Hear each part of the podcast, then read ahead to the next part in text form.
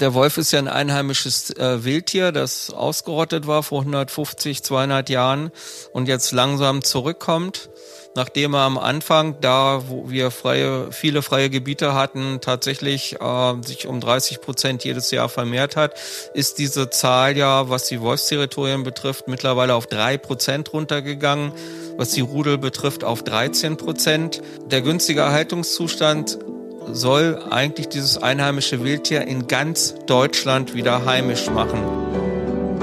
Der Wolfspodcast mit Christian Berge und Sabine Sebald. Und damit direkt, wie immer, an dieser Stelle nach Buchholz an der Aller zu unserem Anwalt der Wölfe, zu Christian Berge. Hallo Christian. Hallo Sabine. Wir haben uns in dieser Folge vorgenommen, in dieser Folge 5 über den günstigen Erhaltungszustand zu sprechen, was er bedeutet und wann er tatsächlich erreicht ist. Dazu kommen wir gleich. Aber wir starten auch diese Folge, wie auch die anderen beiden davor, in einer liebgewordenen Routine mit der Wölfin Gloria. Da gibt es Neuigkeiten. Erzähl mal, was ist da los? Ja, Gloria in NRW, Landkreis Wiesel, in der Nähe von Bocholt oder Bottrop, Kirchhellen. Das sagt den meisten Leuten mehr als der Landkreis Wiesel ähm, hat einen erneuten Sieg davongetragen, beziehungsweise die Wolfsfreunde, Naturfreunde, die sie unterstützt haben. Das waren hier drei Verbände, die geklagt haben, jeder für sich. Und das Oberverwaltungsgericht Münster hat der Beschwerde vom Landkreis Wesel gegen die erstinstanzliche Entscheidung des Verwaltungsgerichts Düsseldorf nicht abgeholfen, sondern hat gesagt, diese Abschussgenehmigung, die am 20. Dezember 23 erteilt worden ist vom Landkreis Wesel, ist rechtswidrig. Diese Entscheidung ist insofern ganz bemerkenswert, weil das Oberverwaltungsgericht nun den Härtenschutz sehr hoch hängt und auch ähm, den ernsten Schaden, den ein Tier verursacht haben muss oder den man zumindest prognostizieren müsste, um eine Abschussgenehmigung zu erteilen. Und da gab es dann einen sehr speziellen Satz, der mir ein Grinsen ins Gesicht zaubert als Wolfsfreund und Schützer. Äh, die haben nämlich gesagt, äh, die Übergriffe, die Gloria da verursacht hat, sind sozusagen kein ernster Schaden, weil die Geschädigten, in Anführungsstrichen, Weidetierhalter, ja vom Staat insofern entschädigt werden. Mhm. Und das ist so wenig, so wenig, dass es unsere Gesamtgesellschaft nicht wirklich juckt. Das ist jetzt salopp mit meinen eigenen Worten dargestellt. Und das äh, ja, freut mich, dass das so gesehen wird, weil bisher wurde sich immer so ein bisschen bemüht zu sagen, na ja, das berücksichtigen wir nicht, dass das entschädigt wird. Mhm. Ja, aber ähm, wenn ich wie soll ich sagen, Schaden habe und von jemand Dritten Geld kriege, damit der Schaden eben nicht mehr da ist, sondern okay, der ist materiell nicht mehr da. Natürlich trifft es jeden Weidetierhalter besonders, wenn er seine toten Schafe da sieht. Das ist gar keine Frage. Aber das ist eine sehr bemerkenswerte Entscheidung. Und die macht es dann nicht mehr so einfach für andere Gerichte äh, zu sagen, ja, der Wolf verursacht ernste Schäden, weil das eine Obergerichtsentscheidung ist. Es gibt bisher erst das Oberverwaltungsgericht Lüneburg hatte eine Entscheidung zum Rodewaldwolf getroffen. Das ist aber auch schon vier Jahre her oder mhm. dreieinhalb, es war Ende 2020. Äh, und jetzt haben wir die zweite von einem anderen Obergericht und das ist natürlich immer ganz spannend. Ja. Da schließt sich die eine Entscheidung zur anderen nicht aus. Und dann fällt mir in dem Zusammenhang noch ein, ähm, dass ja Österreich vor dem Europäischen Gerichtshof gerade auch, Österreich, das äh, Bundesland Tirol dort, weil die so viel Abschiedsgenehmigungen haben, äh, hat ein Landgericht aus Tirol dem Europäischen Gerichtshof vier Fragen zur Entscheidung vorgelegt. Und in dem Zuge können die anderen EU-Staaten sich an dem Verfahren beteiligen.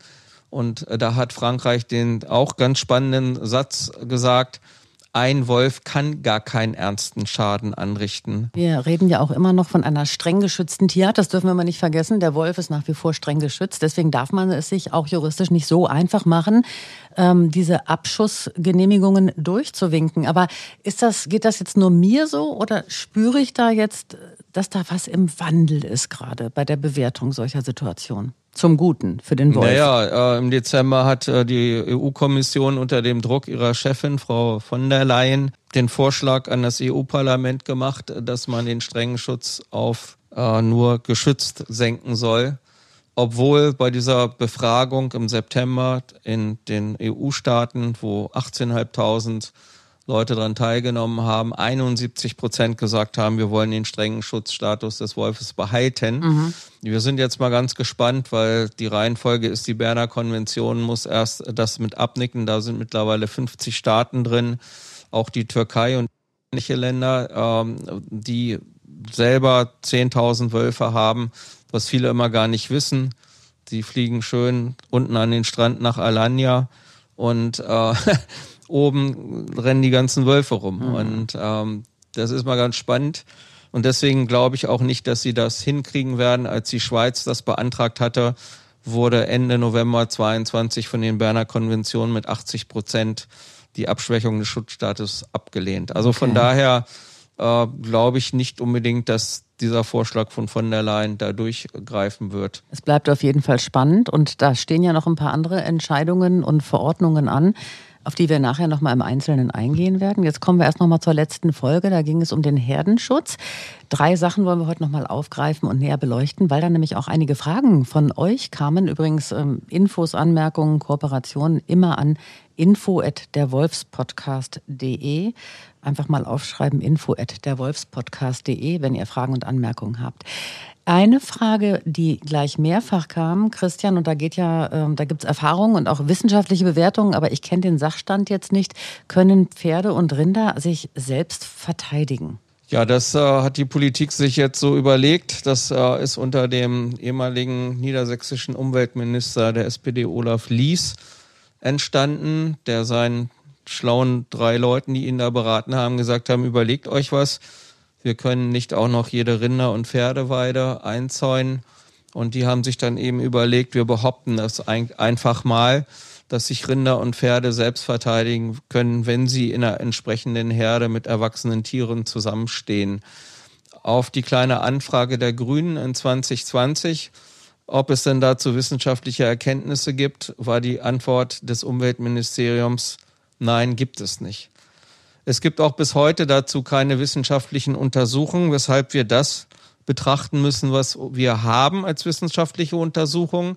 Und das ist ein ganz dickes Buch, das heißt Wolfes on the Hunt, Wölfe auf der Jagd.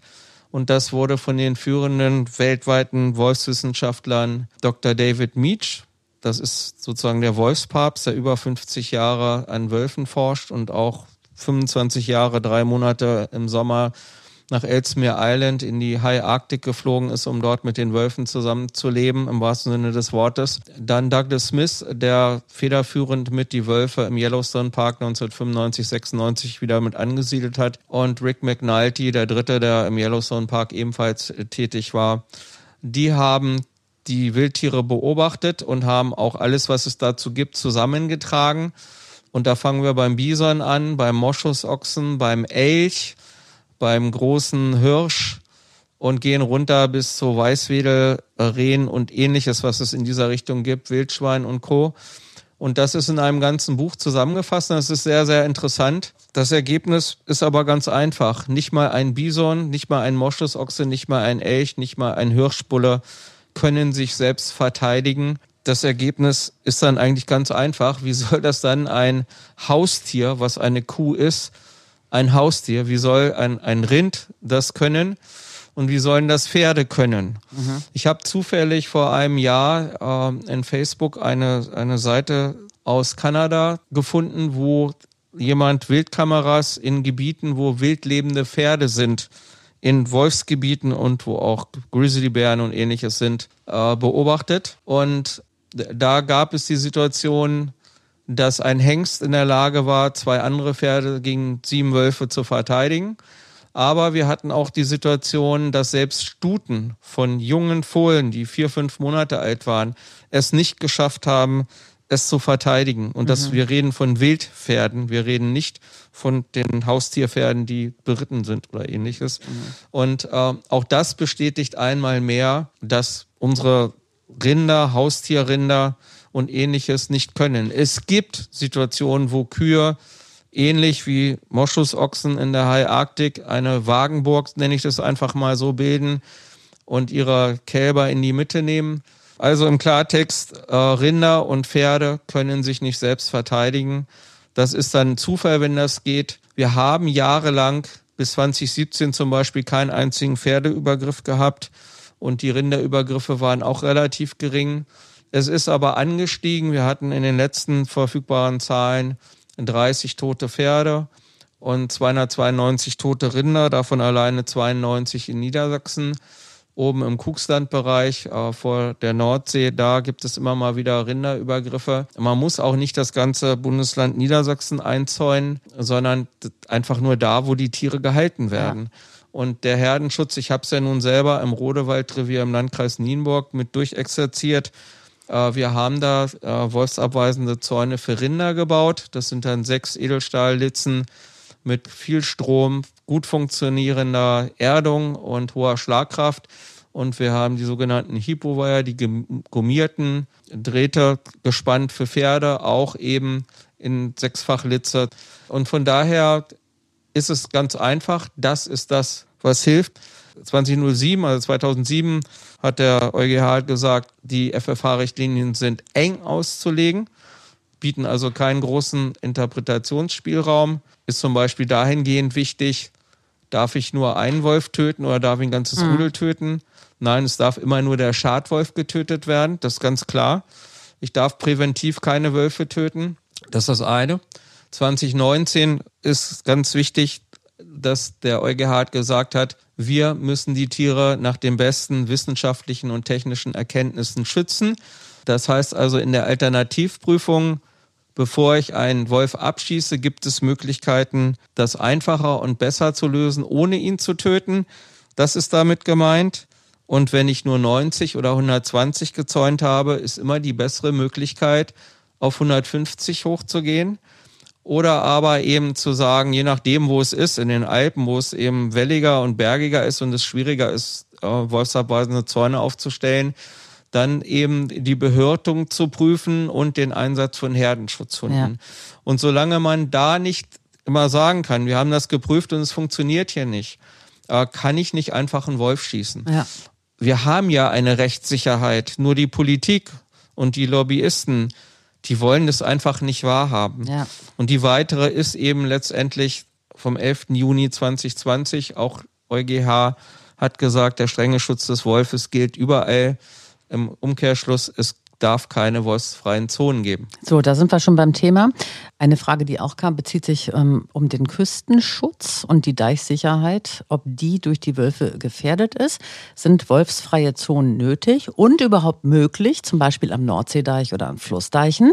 Das wird ja von einigen gefordert. Wie ist denn da deine Antwort drauf? Ja, das hat äh, schon der ehemals niedersächsische Jägerpräsident und heutiger Bundes, ich nenne es mal Bundesjägerpräsident äh, Helmut Dammann-Tanke schon vor vielen Jahren äh, ins Rennen gebracht, dass die Wölfe ja äh, die Deichsicherheit und den Küstenschutz gefährden. Ja. Da leben 1,1 Millionen Menschen. Äh, dann hat der niedersächsische Umweltminister, der von 2017 bis 2022 Umweltminister war, äh, das aufgegriffen und auch immer wieder runtergebetet. Und jetzt sind wir sogar so weit, dass der grüne Umweltminister, der seit anderthalb Jahren regiert, auch so weit ist und sagt, wir müssen auf den Deichen nicht mehr richtig zäunen, weil das kann man ja gar nicht. Mhm. Dann ist meine Antwort ganz einfach. Ich habe mich mit dem Kuxlandrudel ziemlich intensiv beschäftigt und habe dann mal geguckt, wo sind eigentlich die ganzen Übergriffe. Wir haben original, ähm, ähm, ich glaube, das war Juli, August 2017, dass ein Jährling von Kuxlandrudel auf dem Deich zweimal Schafe gerissen hat. Das war im Rahmen seiner Abwanderung vom Rudel, um sich ein eigenes Revier zu suchen. Zwei Wochen später ist er im Emsland illegal erschossen worden, tot aufgefunden worden. Ich sag mal so salopp, das Problem hat sich von alleine gelöst, falls einer auf die krude Idee kommt und sagt, das hätte er ja weiter vererben können. Nee, der eben nicht, der ist auch tot. Und ansonsten hat es auf den Deichen überhaupt keine Übergriffe gegeben. Die Übergriffe spielen sich im Wesentlichen, ich sag mal, im Mittel zehn Kilometer vom Deich entfernt ab. Da können wir zwischen drei und fünf Kilometer vom Deich bis zu 20, 25 Kilometer vom Deich. Da finden wir die Übergriffe. Äh, wenn mal jetzt einmal im Jahr taucht immer mal wieder ein Wolf auf dem Deich auf. Das sind immer Wanderwölfe gewesen. Das sind Einmalvorgänge. Wir haben allerdings mittlerweile zwei Wolfspaare, die direkt am Deich leben. Noch nicht mal die gehen auf den Deich. Und das ist ähm, eine übelste Form der Angstmacherei, die sich der, die Jägerschaft bedient. Und zu dem Thema kann ich auf Deichen schützen, kommt jetzt vom Bundesamt für Naturschutz ein, ein Skript, die haben so eine Skriptenreihe, wo das ausführlich behandelt wird, wie man auf dem Deich schützt. Es gibt auch ein, in, in Facebook ein Video dazu, wo tatsächlich auf dem Deich geschützt worden ist. Das werden wir nachher auch verlinken, mhm. Äh, dass man das auch selber sich angucken kann, dass das natürlich funktioniert. Äh, dann muss man in dem Zusammenhang natürlich auch immer wieder erwähnen, dass sowieso ganz viele Schafe auf dem Deich auf dem Rücken liegend ersticken oder aber eben in, der, in Gezeiten der Nordsee auch ertrinken. Mhm. Die Schäfer, die dort oben Schafe haben, ich habe nur so zwei, dreimal kontrolliert, wie die jetzt die EU-Förder, Agrarförderrichtlinien sind. Und ähm, ich habe gleich zwei gefunden. Der eine kriegt 78.000, der andere 223.000 Euro im Jahr mhm. als Fördermittel, nur von der EU. Das heißt also auch da wieder die Frage, sind da überhaupt ernste Schäden vorhanden? Zumal die ja dann das auch bezahlt bekommen. Die Fördermittel sind ist. jetzt, die Fördermittel sind jetzt äh, konkret für die Zäunung äh, oder, oder wofür? Nein, die sind, die, die sind einfach Jahr? für die Beweidung. Für die Beweidung. Sie, äh, für, die, für die mhm. Sicherheit des Staates mhm. Deutschland sorgen sozusagen. Okay, damit die Deiche intakt bleiben, ja. Mhm. Ganz genau, aber man darf auch nicht äh, das unerwähnt lassen, dass man die Schafe nicht wirklich braucht. Äh, in Holland habe ich das von Freunden erzählt bekommen, dass sie da ganz viel schon mit Maschinen machen. Übrigens in der Lüneburger Heide auch. Das dient rein den touristischen Zwecken. Und wie man da auf die Idee kommen kann, auf dem Deich, brauche ich nicht mehr, weil da kann man ja nicht zäunen. Das ist das, was Meyer original jetzt gerade gesagt hat. Das stand gestern in der Presse auch überall. Mhm. Und tatsächlich kommt aber vom Bundesamt für Naturschutz, ich habe gerade heute nochmal angefragt, extra ein Skript und erklärt, wie es funktioniert. Weil ich mhm. kenne die Leute, die die Zäune persönlich, die da die Zäune gebaut haben. Und natürlich funktioniert das. Es ist vielleicht ein bisschen teurer, als eine grüne Wiese in der Heide zu zäunen, aber es ist absolut möglich. Und wenn wir über Deichsicherheit und Küstenschutz reden, dann muss es dem Staat doch das wohl wert sein, Allerdings. seine 1,1 Millionen Menschen zu schützen. Apropos Rechtslage. Äh, dazu kam dann die nächste Frage ähm, und die bezieht sich auch so ein bisschen auf das, was wir in den letzten Tagen in den Zeitungen gelesen haben. Also die, die sich für Wölfe interessieren, haben das sicherlich vernommen. Das sogenannte Dialogforum Weidetierhaltung und Wolf, das ähm, vom niedersächsischen Umweltministerium ins Leben gerufen wurde, hat diese Woche vorgestellt, wie das künftig laufen soll mit diesen sogenannten Schnellabschüssen. Und, und die Frage, die uns dazu erreicht hat, wie ist denn die Rechtslage überhaupt zu den von den Umweltministern geplanten Schnellabschüssen von Wölfen in ausgewiesenen Gebieten? Christian, fass das bitte mal ganz kurz für uns zusammen und dann eben halt diese Ergebnisse dieses Dialogforums, wo es ja auch jede Menge Diskussionsstoff gibt, wie ich finde. Was dabei rauskam diese Woche? Ja, ich bin äh, genau vor einem Jahr war das erste Mal dieses Dialogforum. Da hatte man mich auch noch zu eingeladen. Im Nachhinein stellte sich das offensichtlich als Irrtum raus, weil man gar nicht gewählt war, darüber zu reden, wie gehen wir am besten in der Koexistenz Wolf und Mensch und Weidetier um, sondern in diesem Dialogforum ging es letztendlich nur darum, wie schießen wir am schnellsten am meisten Wölfe und das möglichst noch legal. Mhm. Von den 100 Verbänden, die vor einem Jahr da waren, waren jetzt nur noch 25 dabei.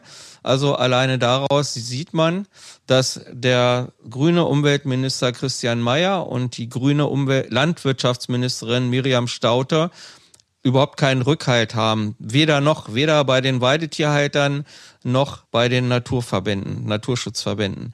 Das ist das eine.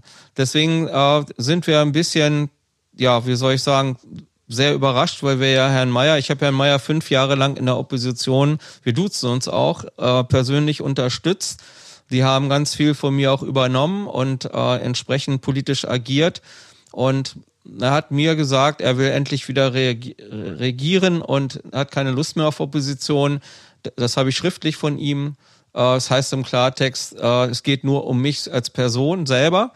Und was mit den Wölfen und allem ist mir scheißegal. Das sage ich jetzt mal so ganz salopp. Das, das ist eigentlich enttäuschend, weil wir ihn wirklich unterstützt haben ohne Ende und jetzt ist, kann er gar nicht schnell genug Wölfe schießen.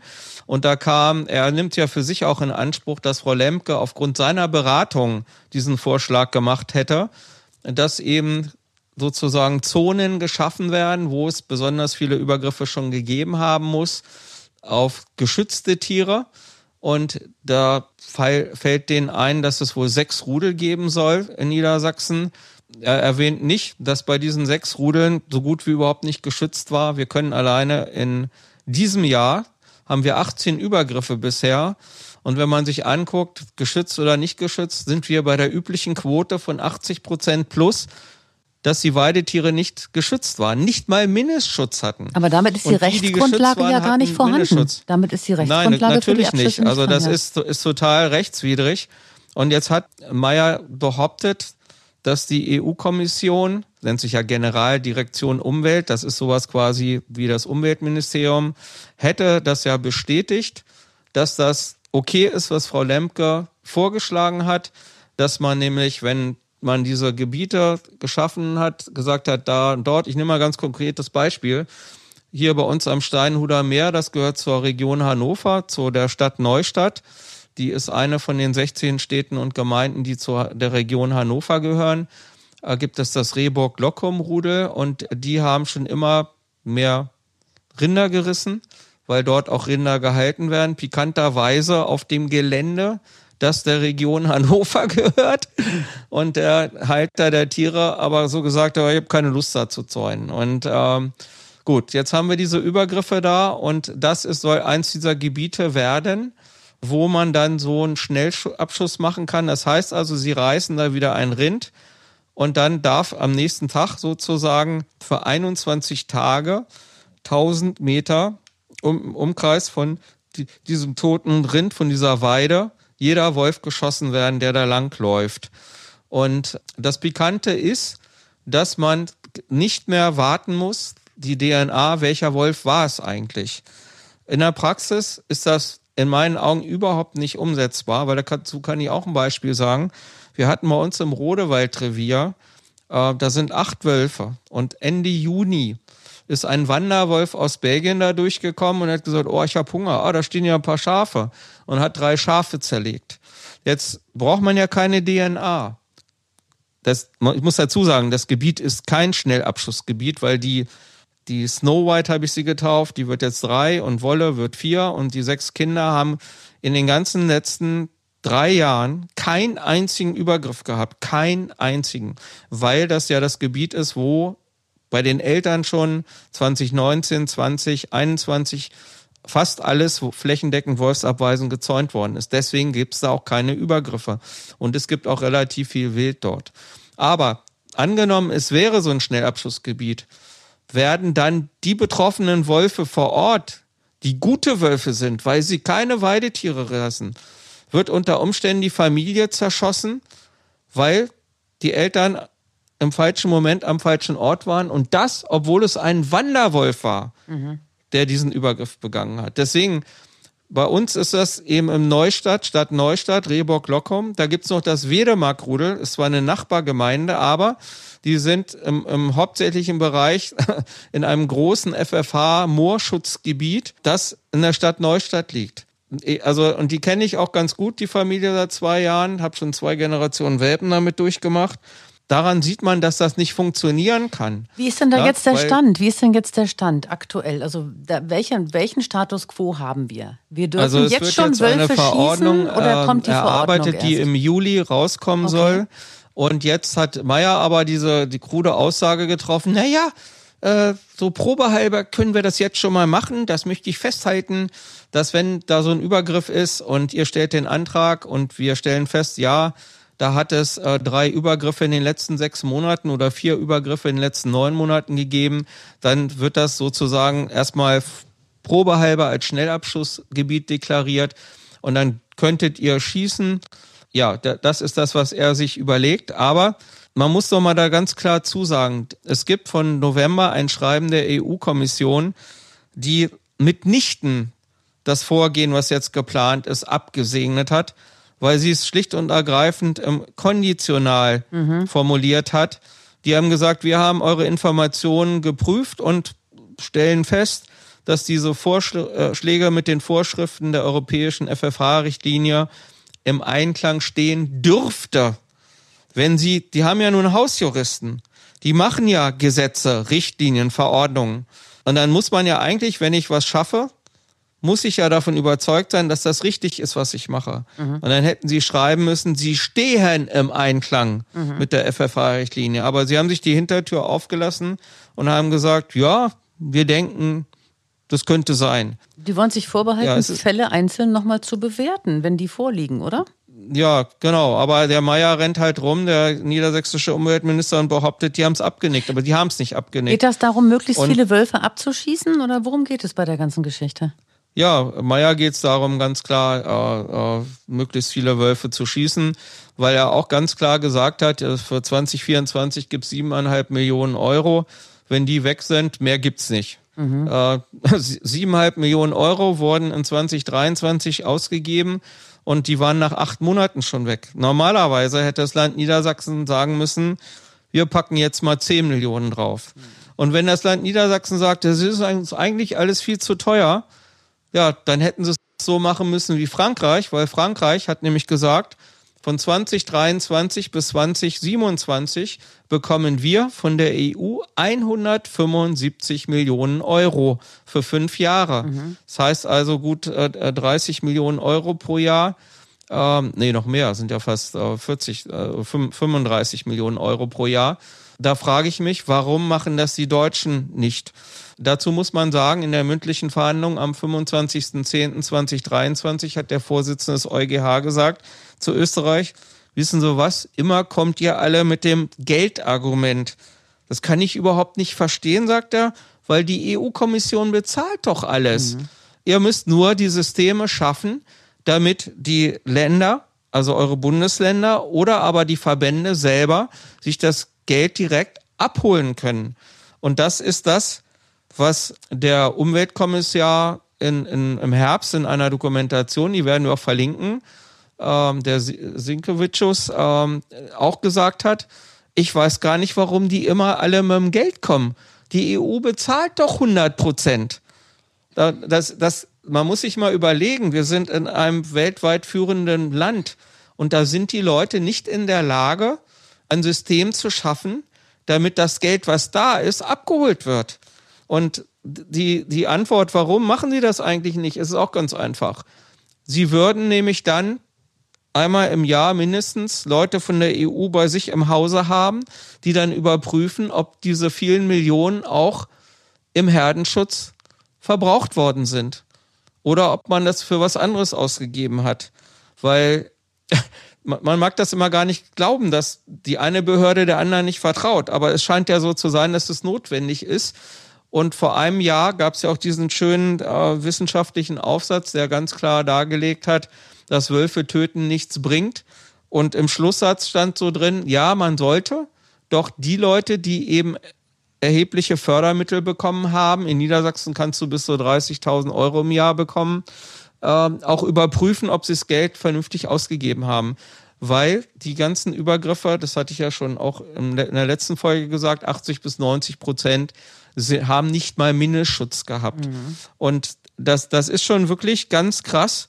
Und ähm, in diesem Schreiben von der EU-Kommission, was wir auch noch verlinken werden, da kann das jeder selber nachlesen, steht auch ganz klar drin, dass die EU-Kommission davon ausgeht, aber es auch nicht als sicher ansieht, dass diese 21-Tage-Regelung in den Gebieten, wo erhöhtes Rissaufkommen ist und diese 1000 Meter drumherum eine Möglichkeit darstellen können, dass schadensverursachende Einzeltiere eben getötet werden können. Also die Betonung liegt auf Einzeltiere, wo wir wieder dabei sind, weil die ja jetzt sagen, wir brauchen keinen DNA-Test. Doch, den brauchen wir, mhm. weil das Verwaltungsgericht Oldenburg hat ganz klar in der Entscheidung zu der Abschlussgenehmigung des Friedeburger Rüden, der in Ostfriesland lebt, Landkreis Wittmund, mit seinem Rudel, ähm, hat das Gericht ganz klar gesagt, wenn ihr nicht wisst, wie der Rüde aussieht, dann hängt Wildkameras auf und seht zu, dass ihr dann seht, wie der aussieht. Und ich mache das ja nun schon seit sechs Jahren und ich kenne meine Elterntiere. Ich weiß, wie die aussehen. Ich krieg aber noch nicht mal Geld für das, was ich mache. Mhm. Ja, ich krieg ab und zu mal Spenden. Und da gibt es Leute, die verdienen Geld mit sowas. Und da frage ich mich, warum kann ich das und die nicht? Mhm. Ähm, ich habe es gelernt, die Tiere, die einer nebeneinander steht und für den Laien alle gleich aussehen, ich kann die trotzdem individualisieren, auch wenn sie alle hell sind. Ja, ich habe ja jetzt hier gerade eine Mannschaft äh, äh, von hellen Wölfen im Garten. Und äh, das ist so lustig, wenn ich Besuch kriege, sagen immer, die sehen aber alle gleich aus. Ja, für Nein ja, aber für mich nicht.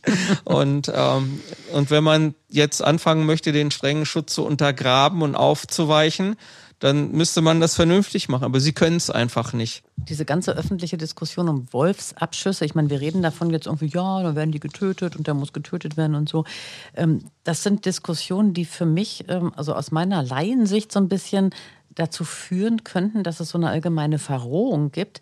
Oder anders gefragt, sinkt durch diese Diskussion nicht die Hemmschwelle für illegale Wolfstötung? Dass man jetzt denkt, guck mal, der Wolf ist jetzt eh zum Abschluss freigegeben, da kann ich auch mal auf die Pirsch gehen und mir mal einen erlegen. Weißt du, ähm, so, so denke ich mir, ticken vielleicht einige Köpfe. Ja, um hast du herum. völlig recht. Das ist auch, auch wissenschaftlich tatsächlich schon ziemlich ausgiebig untersucht worden. Wir werden dazu auch mal so die letzten sechs äh, Fachaufsätze zu verlinken. Das äh, ist in, in den USA das erste Mal 2016, glaube ich, 2015, 2016 untersucht worden. Aber wo es vor allen Dingen sehr stark untersucht worden ist, ist in Skandinavien, in Schweden äh, weil die deutschen Jäger und Politiker ja häufig immer gerne, komm mal, Schweden, Vorbild. Ja, dann nehmt euch das bitte als Vorbild. Da ist es nämlich so, dass die ja dieses Jahr und letztes Jahr um die 70 Wölfe geschossen haben. Legal, in Anführungsstrichen. Nicht EU-konform, aber Schweden legal, sage ich mal in Anführungsstrichen. Und da, die Argumentation war auch ganz häufig, das machen wir deswegen, damit eben nicht so viel Wilderei ist und damit es einfach nicht zu viel Wölfe werden. Die Tatsache ist aber, dass einfach die Wölfe da in der, in der Meinung der Jäger vor allen Dingen gesunken sind. Und es genau so wie du gesagt hast, die Wölfe werden bei Gelegenheit sowieso illegal dann geschossen. Mhm. Und es hat nicht dazu geführt, dass sie mehr Akzeptanz erreicht haben. Und ähm, das ist auch das, was ich hier vor Ort beobachten konnte. Wir haben ja äh, meine erste wilde Familie, der Rodewaldrüder, hat zwar drei Jahre überlebt, sage ich jetzt mal so, von dem Moment Januar 2019, wo die erste Abschussgenehmigung, die bis April 2021 lief, also über zwei Jahre. Dann hat er noch ein weiteres Jahr gelebt, aber dann ist er illegal geschossen worden mit sechs, sieben Jahren. Ähm, also wir können es nicht verhindern, wir können es nur hinauszögern mhm. durch unsere Präsenz. Und ich habe jetzt lustigerweise festgestellt, dass die Jäger im Rodewaldrevier meine Kameras entdecken und sehen und sie stehen lassen. Mhm. Ja, die haben also endlich den Respekt, nicht an fremdes Eigentum zu gehen. Äh, mich interessieren die Jäger persönlich nicht wirklich. Ich möchte nur, dass sie sich legal und an Recht und Gesetz halten. Sie können von mir aus Rehe schießen und so weiter. Ich bin kein Freund von Jägern. Das ist meines Erachtens auch nicht notwendig, aber wir haben schon wirklich sehr, sehr viel Wildtiere kannst du wiederholen, 1,3 Millionen Rehe allein in Niedersachsen, 10 Millionen in ganz Deutschland. Da ist auf alle Fälle Luft, dass für beide was da ist, für die Wölfe und Luchse, die natürlich nicht so weit, im Harz haben wir Luchse und im Weserbergland und den einen oder anderen auch hier im Heidekreis. Aber ähm, es ist auf alle Fälle für alle genug zu essen da, sage ich jetzt einfach mal so. Und von daher, das mehr, mehr möchte ich doch gar nicht. Ich möchte keinem Jäger Angst machen und so weiter. Ich bin ein alter Mann, ja, und ich bin auch nicht groß. Ich habe zwar einige Leute, die mir zur Not helfen würden, aber ich, das ist nicht, das ist nicht mein Stil. Ich habe schließlich Jura und zwei Staatsexamen studiert und abgeschlossen. Als, als Anwalt ist man ja auch Organ der Rechtspflege. Ich bin kein Anwalt mehr, aber ich denke trotzdem so, ja. Und Deswegen, mir geht's einfach nur darum, dass sich die Leute möglichst korrekt verhalten. Und ich bin sehr froh, als ich das gesehen habe, dass sie, das war eine Kamera auch, die sie hätten mitnehmen können. Die war nicht gesichert. Auf alle Fälle geht's mir einfach darum, obwohl ich diese Maßnahmen alle habe, haben sie die beiden Alttiere geschossen. Jetzt ist die Mutter da. Äh, die, die Mutter ist jetzt mit von sechs Welpen. Das ist die Tochter von den beiden. Die haben kein einziges Weidetier gerissen. Und es zeigt, dass der Herdenschutz funktioniert. Und es zeigt einfach, dass man gar keine Schnellabschussgebiete braucht, sondern Wir haben das vorhin schon besprochen, Rinder und Pferde in den kritischen Gebieten, wo eben Fohlen und ähnliches sind äh, und Kälber, die müssen geschützt werden. Es geht gar nicht darum, das ganze Land einzuzäunen, weil es sind nur 10 bis 15 Prozent Weiden, die überhaupt genutzt werden. Das ist auch immer so ein Jäger- und politischer Politiker sprecht, wir brauchen 2,2 Milliarden um alles. Ja, aber hallo Leute, die meisten Weiden, die, die werden noch gar nicht genutzt. Da mhm. stehen keine Tiere drauf. Bevölkerung wird wirklich für dumm verkauft. Und ich finde das so schade, dass die Mainstream-Medien, die Tageszeitungen meine ich damit, dass die da auch drauf reinfallen. Die einzigen, die da ein bisschen schlauer sind, sind eben manche Magazine. In Heft 2 hatte der Spiegel mit der Wissenschaftsredakteurin Julia Koch zum Beispiel einen sehr aufklärenden ähm, Artikel gebracht. Sie hat ja auch seit 2015 schon viele Artikel geschrieben. Äh, wenn man sich die mal so anschaut, da hat sie schon immer wieder auf die Notwendigkeiten hingewiesen auch. Also es gibt auch Redakteure, die wissen, wie es funktioniert. Nur leider ja, wäre es eben wünschenswert, wenn die Kollegen aus den Tageszeitungen sich da mal ein bisschen dran orientieren würden. Ich habe die DPA-Redakteurin aus Hannover auch gerade neulich angeschrieben, äh, die dann so die Pressemitteilung des Umweltministeriums schlank übernahm. Wir hätten jetzt, ich glaube, fast 300 Übergriffe gehabt letztes Jahr und 1400 tote Weidetiere. Ich sage, wissen Sie, ein entscheidender Satz fehlt. 90 Prozent waren, hatten da nicht mal Mindestschutz. Die hätten also noch leben können. Ich sage, das ist ein Fakt, den Sie in der Nutztierestabelle nachlesen können. Dadurch, dass wir jetzt erst 18 Übergriffe in diesem Jahr haben, in den sechs Wochen, kann das jeder selber machen. Ich werde es gerne verlinken. Es ist ein bisschen kompliziert aufzumachen. Ich werde den direkten Link setzen, aber ich, man muss halt gucken. Und dann kann man das selber gerne mal durchzählen, dass ich kein Dummsinn erzähle, sondern dass das so ist. Die Landwirtschaftskammer geht ja mit den Bezirksförstern vor Ort, das sind Beamte.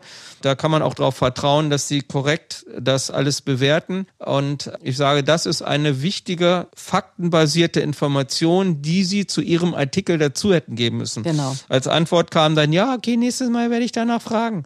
Ja, jetzt ist aber diese DPA-Meldung im Raum, die nahezu jede Tageszeitung unrecherchiert übernommen hat. Genau. Und das finde ich so schade. Kommen wir zum Thema dieser Folge, der sogenannte günstige Erhaltungszustand. Ähm, darauf berufen sich ja vor allen Dingen Politiker, Weidetierhalter und die Jägerschaft. Am Beispiel von Niedersachsen, ganz konkret habe ich es gerade wieder gelesen, da sei dieser günstige Erhaltungszustand bereits erreicht. Christian, was genau heißt dann aber eigentlich günstiger Erhaltungszustand? Ja, es ist, äh, der Wolf ist ja ein einheimisches äh, Wildtier, das ausgerottet war vor 150, 200 Jahren und jetzt langsam zurückkommt. Nachdem er am Anfang, da wo wir freie, viele freie Gebiete hatten, tatsächlich äh, sich um 30 Prozent jedes Jahr vermehrt hat, ist diese Zahl ja, was die Wolfsterritorien betrifft, mittlerweile auf drei Prozent runtergegangen, was die Rudel betrifft auf 13 Prozent. Äh, nur mal in Zahlen gesprochen, wir haben 253 Wolfsterritorien in Deutschland, äh, 184 Wolfsrudel, ich glaube 42 Wolfspaare und ein paar Einzeltiere. Das stagniert so ein bisschen. Letztes Jahr hatten wir 243 Wolfsterritorien, jetzt wie gesagt gerade mal neun mehr. Der günstige Erhaltungszustand soll eigentlich dieses einheimische Wildtier in ganz Deutschland wieder heimisch machen. Das hat mal im Osten in Sachsen an der Grenze zu Polen angefangen, in der Lausitz und hat sich dann immer weiter nach Norden und vor allen Dingen nach Nordwesten zu uns nach Niedersachsen ausgebreitet. Warum ist das so? Ich habe das meine eigentlich meine eigene These, weil ich das so verfolgt habe bei den Jungtieren, die wir hier so hatten. Wölfe suchen sich ähnliche Reviere, wie sie in denen sie geboren sind. Und ähm, deswegen ist Niedersachsen so favorisiert, weil wir natürlich sehr viele Heideflächen hier haben, was ähnlich ist wie die Truppenübungsplätze in Sachsen unten. Erst wenn das alles voll ist, gehen sie in die Mittelgebirge. In der Situation sind wir so langsam, dass Hessen jetzt auch immer mehr Wölfe kriegt, was ja auch ziemlich viel mit Mittelgebirgen, zumindest im Norden und mittleren Bereich hat. Ich habe ja selbst sechs Jahre in Frankfurt am Main gewohnt und äh, kenne den Taunus ziemlich gut. Und äh, auf der Reise nach Hause, nach Hannover, sind wir die A7 natürlich und A5 da immer hochgefahren und kennen die, die Gebiete ganz gut. Und das Bundesumweltministerium hat auf seiner Seite, werden wir nachher auch verlinken, ganz einfach stehen. Der günstige Erhaltungszustand ist dann erreicht, wenn jedes Habitat, wo ein Wolf leben könnte, in Deutschland besetzt ist. Das ist im Moment ja nicht der Fall. Das hatten wir ja schon in unseren Folgen, dass wir im Grunde ein Drittel bis zwei Fünftel von Deutschland ist mit Wölfen gut besetzt. Aber eben, ja, zwei Drittel bis äh, zwei Fünftel sind noch offen. Nämlich im Grunde in Bayern, in Baden-Württemberg, im Saarland, in Rheinland-Pfalz. In Hessen wird es jetzt langsam ein bisschen mehr. Aber in diesen großen südlichen Gebieten mit vielen Waldgebieten ist noch ganz, ganz viel Platz. Und dazu gibt es ja auch eine Untersuchung von 2020, das BFN-Skript 556, wonach wir für 700 bis 1400 Wolfsreviere Platz haben. Nochmal zur Erinnerung, wir haben aktuell 253. Wir sind selbst von der niedrigen Zahl Warum niedrig? Weil man da größere Reviere annimmt. Tatsächlich haben wir aber festgestellt, dass unsere Reviere teilweise nur 100 Quadratkilometer groß sind, weil wir eben so brutal viel Wild haben. Äh, so viel Wild und Wald gab es noch zu keiner Zeit in Deutschland, übrigens nebenbei, in Österreich auch nicht. Das sind die beiden wildreichsten und waldreichsten EU-Staaten, die wir haben.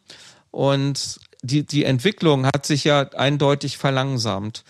Das heißt also, wir sind noch ganz weit weg von dem gesunden Haltungszustand. Das hat übrigens auch der Umweltstaatssekretär Tido auf der Grünen Woche in einer Podiumsdiskussion mit dem Jagdpräsidenten, der auch immer mal wieder so ein Statement abgibt zu den Wölfen, und Jörn Ehlers, Vize-Landvolkvorsitzender von Niedersachsen, der auch immer gerne in den Medien rumturnt, hat er sie regelrecht vom Kopf gestoßen und auch die Megapräsidenten, der wieder seine wilden, kruden Thesen von 1,1 Millionen Menschen sind am Deich gefährdet und so, äh, ihm wirklich ins Gesicht gesagt, das, was sie hier sagen, stimmt einfach nicht.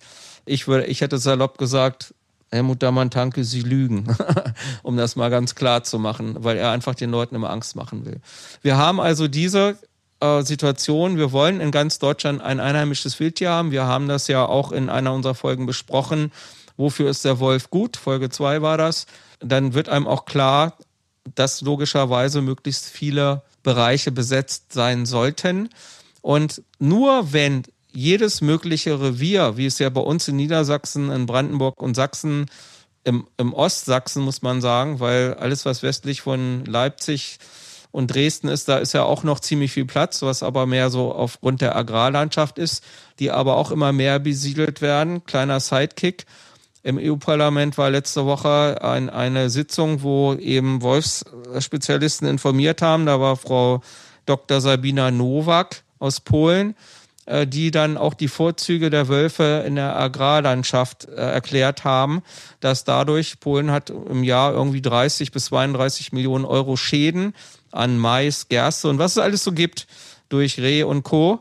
Und da hat sie so ein schönes Foto, wie ein Wolf einen Sprung Rehe jagt. Und da wird klar, dass auch der Wolf da hilft und nicht nur im Wald. Und das wissen wir aber schon aus den 70ern, aus Spanien. Da hat Erik Ziem damals seine, nee, aus den 90ern, äh, Entschuldigung, ähm, seine Doku Return of the European Wolf, also die Rückkehr des europäischen Wolfes gedreht und war völlig überrascht, dass in der Agrarlandschaft Wölfe waren. Also es ist nichts Besonderes. In Spanien haben wir das schon lange. Und in Polen haben wir es jetzt auch. Und ganz aktuell kommt aus Sachsen wir haben immer mehr Wölfe, auch in den Gebieten, wo eigentlich mehr Ackerland nur ist. Und das ist ganz spannend zu sehen. Also auch da hilft der Wolf nicht nur, um die Verbissschäden in den Wäldern zu senken und dass die klimaresilienten Mischwälder besser entstehen können. Wenn wir anfangen, Wölfe jetzt im großen Stil zu schießen, was unser Meierlein hier vorhat, dann verhindern wir, dass die Wölfe weiter südlich nach Deutschland gehen und das besiedeln. Und da muss ich immer wieder, ich sag ja, mein Rodewaldrudel ist wirklich ein Lehrmeisterrudel vom Herrn. Äh, hätte man den Rodewaldrüden vorher geschossen, hätte er nicht, äh, war er nicht Vater von vier Würfen geworden. Und einer seiner Töchter aus 2019 ist an die deutsch-belgische Grenze bei Aachen ins Hohe Fenn gelaufen. Maxima wird sie genannt von den Belgiern liebevoll, hat mittlerweile selber drei Würfe gehabt. Sie ist das zweite Rudel in Belgien. Dank dem Rodewaldrüden von mir Roddy getauft.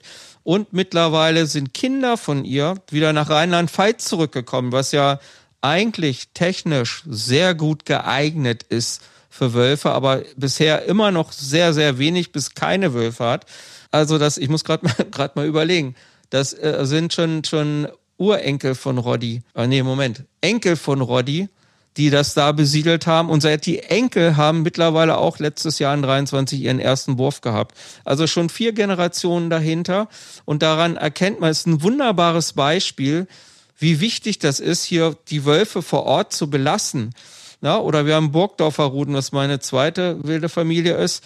Der Rüde lebt oben an der Nordseeküste im Kuxland, Kuxlandheide heißt das, im Nordholzpaar. Ob die da mal Wölfe hatten, die Leute vor Ort sagen ja, aber die sagen auch, die sind da illegal weggeschossen worden. Beweisen kann es keiner. Er ist aber genetisch da nachgewiesen worden. Ein Rodewaldrüder ist im Schiffdorfrudel bei Bremerhaven, gehört auch zu Kuxland, hat auch schon für reichlich Nachwuchs gesorgt. Auch übrigens keinerlei Übergriffe am Deich direkt, wenn im Hinterland nicht geschützte Tiere. Ähm, es zeigt also, das erklärt so ein bisschen, wir können nicht sagen, hier Niedersachsen hat die atlantische, atlantische Biosphärenregion 44 Rudel. Ähm, wir sind hier in einem günstigen Erhaltungszustand. Nein, das krankt an, an mehreren Fehlern. Es muss ja ganz Deutschland gesehen werden mit dem günstigen Erhaltungszustand. Wir haben drei Biosphärenregionen hier in Deutschland. Niedersachsen gehört so im Wesentlichen Teil mit Holland, Belgien, Luxemburg und großen Teilen von Frankreich und Dänemark zur atlantischen Biosphärenregion. Und alles, was östlich von Wolfsburg und südlich ist, gehört zur kontinentalen Biosphärenregion. Und unten die Alpen sind die alpine Biosphärenregion. Und die sollen natürlich auch alle mit Wölfen besiedelt werden.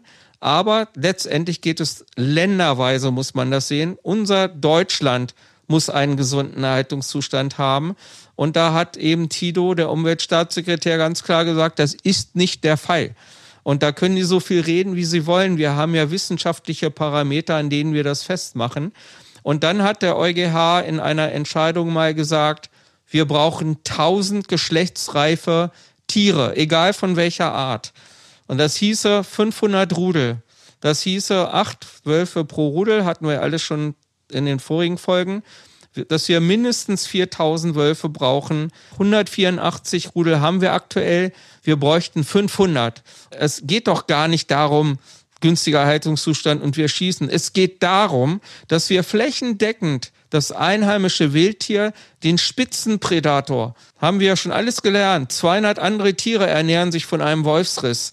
Diese ganze Kette, ich will es nicht nochmal wiederholen, weil in Folge 2, wofür ist der Wolf wichtig, da könnt ihr euch das alles anhören.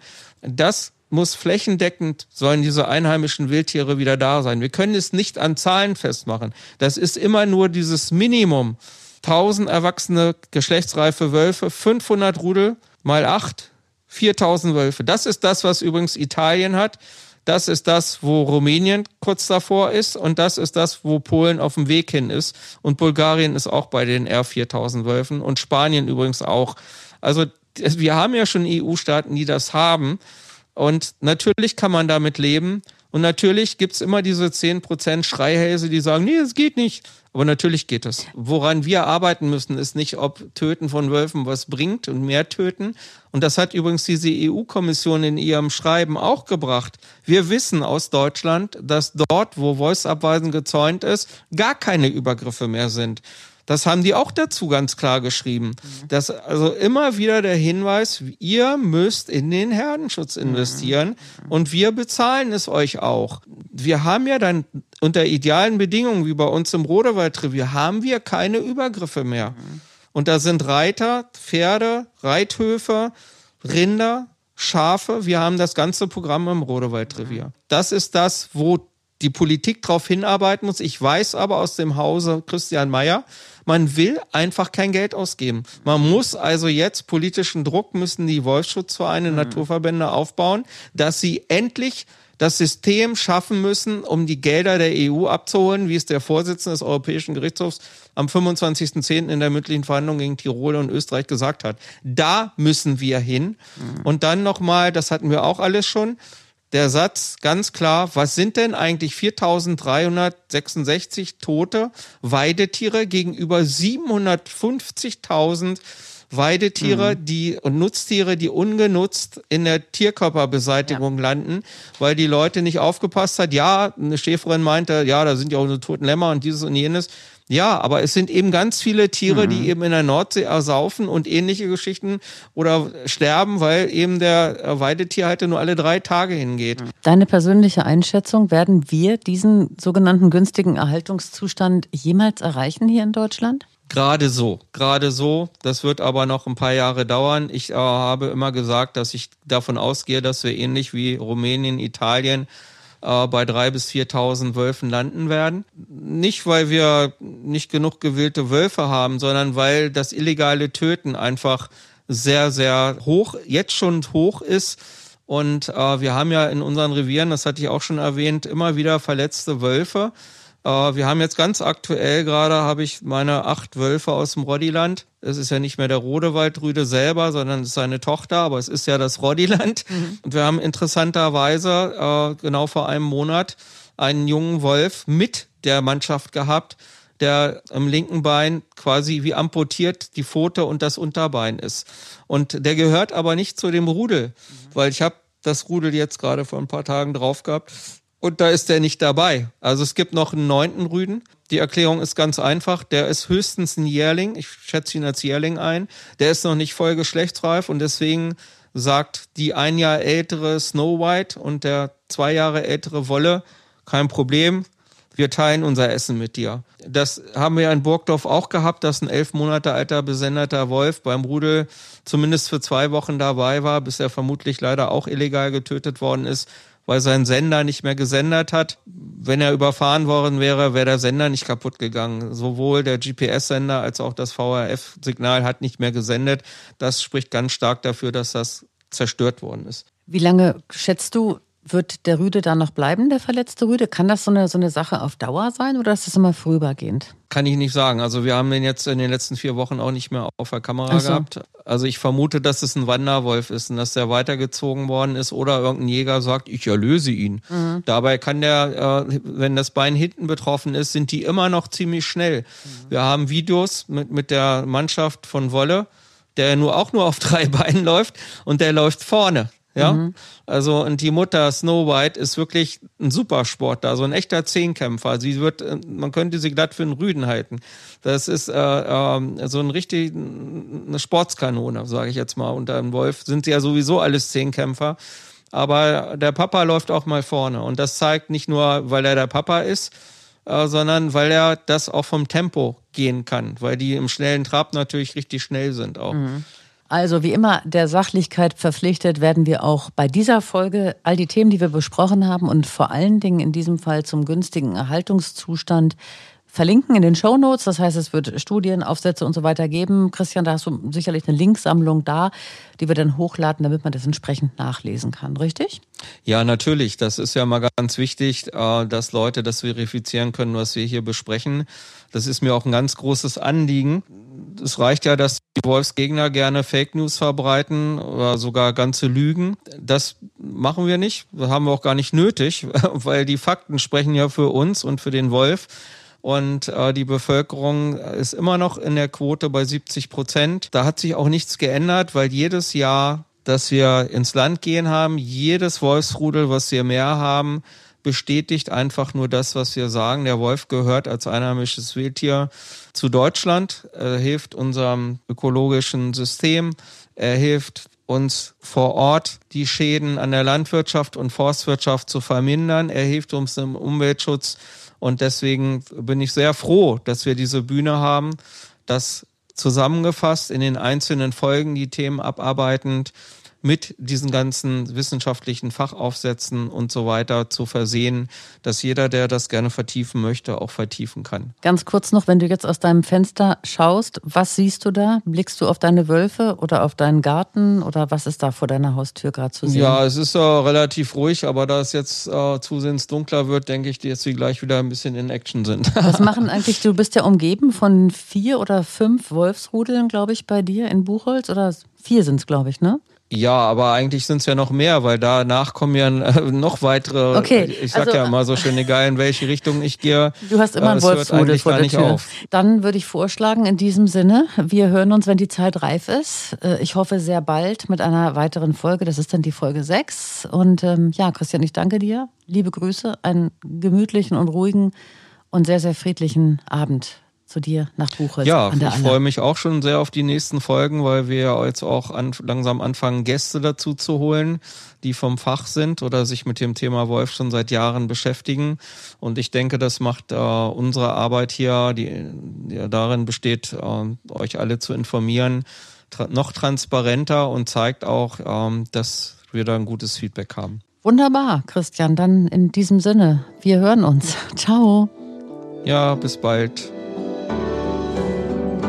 Der Wolfspodcast mit Christian Berge und Sabine Sebald.